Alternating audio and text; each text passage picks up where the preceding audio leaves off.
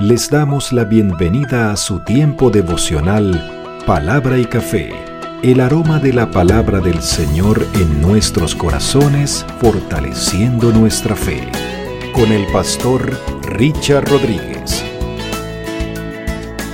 Por R12 Radio, más que radio, una voz que edifica tu vida. Bienvenidos. Mis amados, para hoy en palabra y café dice de la siguiente manera, Señor, quiero vivir tu evangelio en el poder del Espíritu. Y si quieren agregarle el Espíritu Santo, estaría perfecto. Estamos en, el, en la nueva temporada de Enfocados en la Meta, basados en la primera carta de Pablo a los tesalonicenses primer documento, según la crítica textual, primer documento escrito del Nuevo Testamento, corriendo por allí el año 50 después de Cristo, de nuestra era cristiana, estando Pablo en su segundo viaje misionero en la ciudad de Corinto. Desde allí escribe a los hermanos que no hace mucho tiempo ha dejado atrás en Tesalónica, la actual Salónica, y les escribe luego de recibir noticias de ellos por parte de Timoteo y de Silas, que se habían quedado allí luego del alboroto que sucedió en Tesalónica ah, con la llegada del Evangelio por parte de los judíos, de ese alboroto que armaron allí. Y bueno, eh, fueron bastante asediados los discípulos y salieron de allí hacia Berea, luego hacia Atenas y después hacia Corinto. Y estando allí, pues vino Timoteo y vino Silas y le dieron testimonio a Pablo de cómo iban las cosas allí. Habían algunos problemitas que los vamos a mirar más adelante, porque no todo estaba, digamos que a la perfección, pero las buenas noticias que recibieron fueron buenas, en, su, en su gran mayoría fueron buenas, haciendo el digamos, del consenso de todo, eh, fueron buenas. Y, Pablo les escribe inmediatamente y generando así, como les dije, el primer documento escrito, eh, conocido por supuesto, del Nuevo Testamento. Tenemos que decirlo a estas alturas. Y Pablo les prometió a ellos que quería ir, o les dijo que quería ir a verlos, pero definitivamente no pudo y es el dato que, digamos, anexamos hoy Pablo anhelaba, pues estaba, digamos, eh, cerca, estaba cerca, pero eh, no pudo hacerlo. No, sabemos exactamente por qué, pero definitivamente no pudo y eh, les escribió esta carta. Ya habíamos hablado en el primer capítulo de lo que eran las tres virtudes teologales, la fe, la esperanza y el amor, encontradas en los tesalonicenses, el texto más antiguo de la carta más antigua del Nuevo Testamento o del documento más antiguo. Pero en el versículo 4 y 5 de hoy, que es lo que vamos a abarcar, poco a poco y con buen paso, dice Pablo de la siguiente manera, un café por eso antes. Mm. Tiene buen sabor, tiene muy buen sabor. Vamos, vamos. Dice Pablo, sabemos. Y esta es una convicción profunda, certera, de certeza. O sea, sabemos es, no es que nos han dicho, no, no, sabemos es de convicción, dice Pablo, lo que va a decir es muy importante. Sabemos, hermanos amados de Dios, que Él los ha elegido a ustedes. Y el contexto de la elección, que es un, es un tema teológico profundo, pero también delicado y controvertido para el día de hoy, bueno, no solamente el día de hoy, siempre lo ha sido, eh, los invito para que lo miren o lo miremos desde este punto de vista. Para poder ver el tema de la elección, es decir, eh, completando las palabras con el léxico Paulino, eh, que fueron elegidos antes de la fundación del mundo. Sí, sí. Tenemos que eh, entender esto desde el punto de vista de Dios. ¿Por qué lo digo de esta manera? Porque para Dios no hay pasado, no hay presente, no hay futuro. La perspectiva del tiempo para el Señor no es la perspectiva nuestra. Los teólogos en, una, en un afán o en una necesidad de explicar esto de la, perdón, de la temporalidad de Dios o de cómo Dios maneja el tiempo, ellos dicen Dios está en un eterno presente. Para Él no hay pasado, presente ni futuro. Él ve todo en un mismo momento, es decir, en un eterno presente, permanece en todo. Nosotros, en nuestra vida limitada y perspectiva limitada del tiempo, pues sí, tenemos el pasado, el presente y el futuro, pero Dios no. Entonces, si vamos a hablar de la elección, no podemos hablarla, hablar de ello, perdón, entendiéndolo desde la perspectiva nuestra del tiempo de la concepción nuestra del tiempo, sino desde la concepción del tiempo de Dios. Es decir, Dios que lo ve todo, lo conoce todo y lo sabe todo en su eterno presente, elige. Elige. Ahora, ¿cómo podemos explicar esto con plastilina y con, con lujo de detalles? Pues es imposible, porque no podemos entender a Dios y explicarlo y dárteles ejemplos. Definitivamente no. Solo podemos decir en parte esto. Listo, el Señor sabía, conocía, eh, eligió, llamó a los tesalonicenses. Él ya de antemano, desde antes de la fundación del mundo, sabía que allí en Tesalónica se iba a conformar una iglesia y Pablo les dice, ustedes estaban en el corazón de Dios mucho antes. Ya, esto estaba en los planes de Dios. No fue nuestro, fueron los planes del Señor. Y lo sabemos así. Entonces, sigue adelante el tema. Dice, pues, dice, hermanos amados, sabemos que Él los ha elegido a ustedes. Pues nuestro evangelio no llegó a ustedes, dice, en palabras solamente, sino también en poder un café por eso. Allí está lo nuestro. Mm. Allí está lo nuestro. Ahora, ¿qué significa el Evangelio? El Evangelio es las buenas noticias que Dios trae para salvación a un mundo perdido en pecado y sin esperanza. Porque como lo hemos dicho anteriormente, todo ser humano es corrupto, corruptor y corruptible y aporta para que este mundo esté quebrado, esté roto, esté corrompido totalmente, en pecado. Ningún ser humano puede intervenir para traer bendición, salvación, redención, cambio o transformación o alguna esperanza. Ninguno. Porque todos estamos contaminados.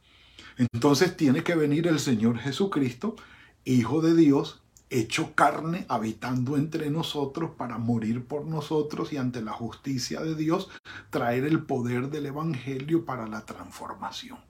Entonces el Evangelio es lo que Dios ha hecho en nuestra pecaminosidad, en nuestra perdición para rescatarnos. Es lo que Dios ha hecho por nosotros y nos ha regalado además. Este Evangelio, dice Pablo, nosotros lo trajimos a ustedes no en palabras solamente. Tomando las palabras de Agur, cuando dice hay generación que, tengo que escribir algo acerca de las cuatro generaciones de Agur. Ha habido generaciones desde que se conoce el Evangelio del Señor Jesucristo que solamente saben o experimentan el Evangelio por palabras solamente. ¿Qué significa esto? Que el Evangelio se convierte, mis amados, en una tradición, en una costumbre, en una religiosidad, en algo que culturalmente hace parte de nosotros. Vamos a la iglesia. Pues sí. Eh, leemos la Biblia. Pues, pues sí. hasta oramos por los eh, alimentos, pues, pues, sí, es, viene a ser como un estilo de vida o una conducta social, una aparte de otras que hay, y, y es palabra nada más, o sea, es bla, bla, bla, nada más, es es una manera de ver la vida, es una costumbre, es una tradición, a algunos se les convierte hasta en algo monótono de, de todo el tiempo, pues sí, vamos a la iglesia, pero no tiene sentido, no afecta la vida, no la transforma, no es lo primordial, no es lo central, no es lo más importante de la vida. Entonces, cuando hablamos de recibir el Evangelio en palabras, solamente es tomar el Evangelio y todo lo que rodea al Evangelio como una costumbre,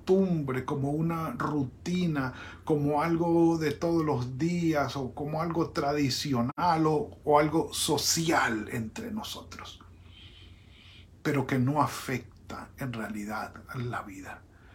En sociedades donde el Evangelio tiene ya, se cuentan por siglos, o donde el Evangelio se cuenta por siglos, podemos ver generaciones y generaciones que han recibido el Evangelio en palabras solamente. Y es triste, es triste. Porque este poder, eh, perdón, este Evangelio es un Evangelio inútil. Sí, e, es un Evangelio estéril, infructuoso. Es algo social, es algo social, nada más. Y Pablo dice, ustedes no recibieron el Evangelio de parte de nosotros en palabras solamente. Y le agrega lo contrario, sino en poder en el Espíritu Santo. En poder en el Espíritu Santo. Y en plena certidumbre, dice Pablo, convicción Bien sabéis, dice, cómo nos portamos entre vosotros por amor de vosotros. Cómo el Evangelio que nosotros les transmitimos a ustedes fue con conducta, con actitud, con vida. No fue de palabras solamente. Ahora, ¿a qué nos referimos, mis amados? Cuando Pablo dice que no fue solo en palabras, sino en poder. La palabra en griego allí es dunamis o dinamis, como quieran pronunciarlo. Dunamis, de donde viene lo de dinamita, palabra que utiliza Pablo en Romanos 1.16, cuando dice que no me avergüenzo del Evangelio porque es poder de Dios para salvación. Entonces, ¿es posible recibir el Evangelio de palabras solamente? Sí. Es posible vivir el Evangelio eh, y conocerlo y pronunciarlo y estar, perdonen el término, untado del Evangelio, pero de palabras solamente como una costumbre, como algo social, como algo rutinario. Sí, se puede hacer. Se vuelve el Evangelio entonces ineficaz, inútil, estéril, infructuoso. Por supuesto que sí. Y podemos repetirlo de memoria, adoptarlo como una costumbre, como un conocimiento intelectual. Y no va a hacer nada. No va a producir nada. Será de palabras solamente. Hasta que podamos experimentar el poder del Evangelio. Poder transformador Pablo tenía que decirlo. Por favor, Pablo tenía que decirlo. Y, lo dijo más adelante cuando le escribió a los filipenses.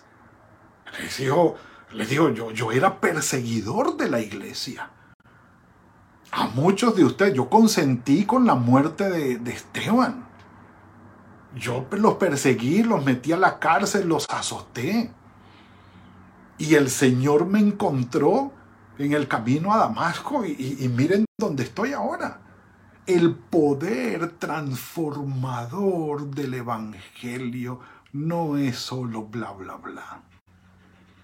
Y de Pablo para acá, obviamente contando con los discípulos, la cantidad de testimonios los que tenemos hoy día, hoy mismo, de las personas que han sido transformadas en el poder del Evangelio luego de vivir una vida totalmente apartada, llena de pecado y, y de maldad, apartada de Dios y en maldad total.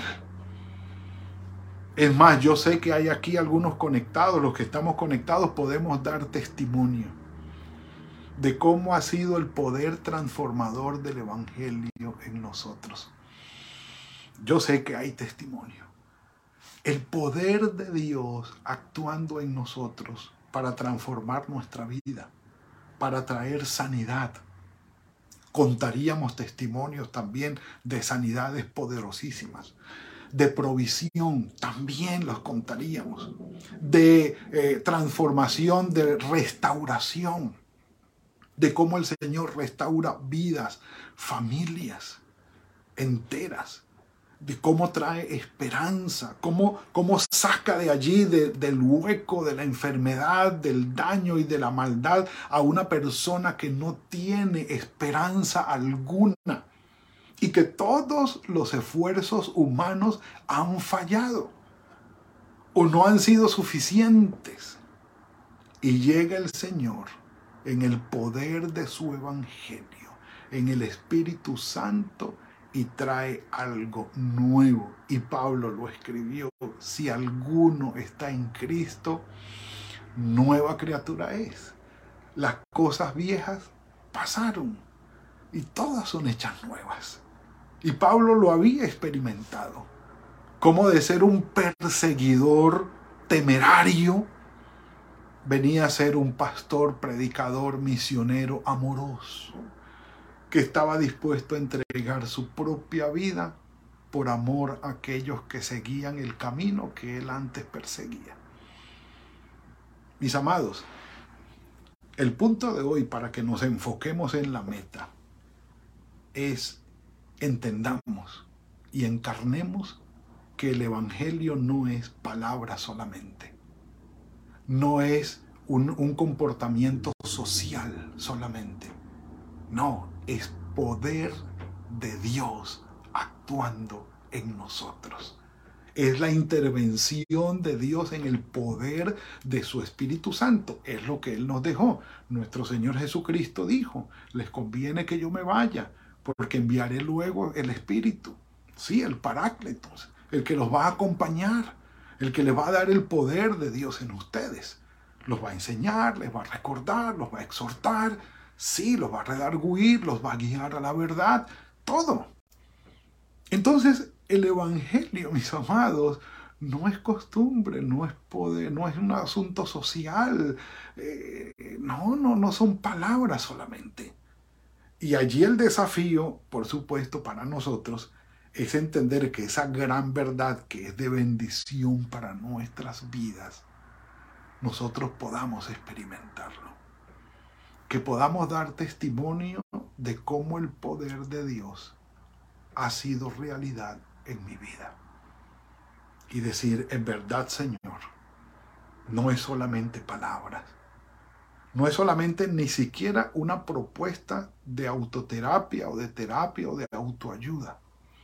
No, busca al Señor para que estés mejor y no. Poner la vida en las manos del Señor y experimentar el poder de su presencia en nosotros. Es tener esperanza ante la calamidad, ante la gran pecaminosidad del del mundo que lo, que lo contamina, que uno lo ve y dice, no, esto no va, pero para ningún lado bueno, en absoluto.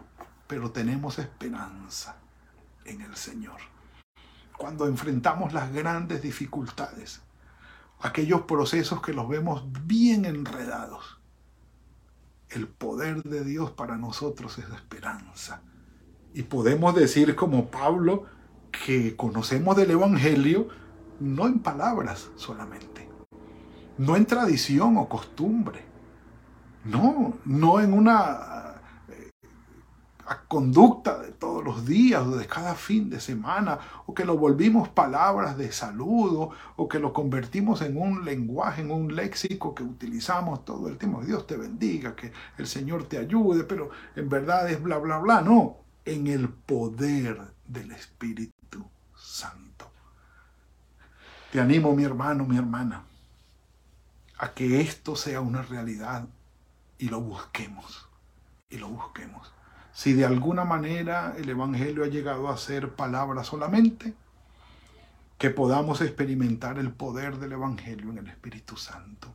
Y pidámosle al Señor, Señor, que no caigamos en la rutina, que no caigamos en ese día a día de un evangelio social, de palabras solamente, vacío, infructuoso, inútil, estéril, sino que nuestra vida de testimonio de que tenemos y vivimos el poder del evangelio en el Espíritu Santo. Padre, gracias por esto que nos has regalado hoy. Bendito sea tu nombre, Señor. Gracias porque podemos experimentar tu evangelio no en palabras solamente, sino en el poder de tu Espíritu Santo. Y quienes estamos aquí conectados, Señor, te pedimos que nos hagas vivir, que nos hagas experimentar el poder tuyo a través de tu Espíritu Santo, Señor. Si hemos estado convirtiendo el Evangelio en un aspecto social, sin sentido, inútil, sin propósito, perdónanos, Señor, perdónanos y llénanos de tu Espíritu, Señor, y guíanos, y que podamos estar convencidos del poder de tu Evangelio en cada una de nuestras vidas. Bendito sea tu nombre, Señor. Oramos confiando y esperando en ti con toda gratitud en el poder del Espíritu, en el nombre de tu Hijo Jesucristo. Amén. Y amén. Mis amados, estos dos versículos los tenía para hoy. Que el Señor los bendiga y los guarde. Bueno, los que están en Colombia que disfruten su lunes festivo. Da envidia santa. es muy grato, ¿no? Es muy grato disfrutar estos tiempos de libres en, en familia. Es una bendición muy grande. Que tengan muy buen día, mis amados que sea fructífero el día, que el Señor fructifique el trabajo de sus manos, que los bendiga en toda esta semana, los guarde y los ayude, que su Espíritu Santo los guíe y nos guarde a todos. Mañana nos veremos en otro tiempo de palabra y café. Que el Señor los bendiga. Gracias por compartir con nosotros este espacio de palabra y café. Hasta una próxima oportunidad por R12 Radio. Más que radio, una voz que edifica tu vida. Que Dios les bendiga.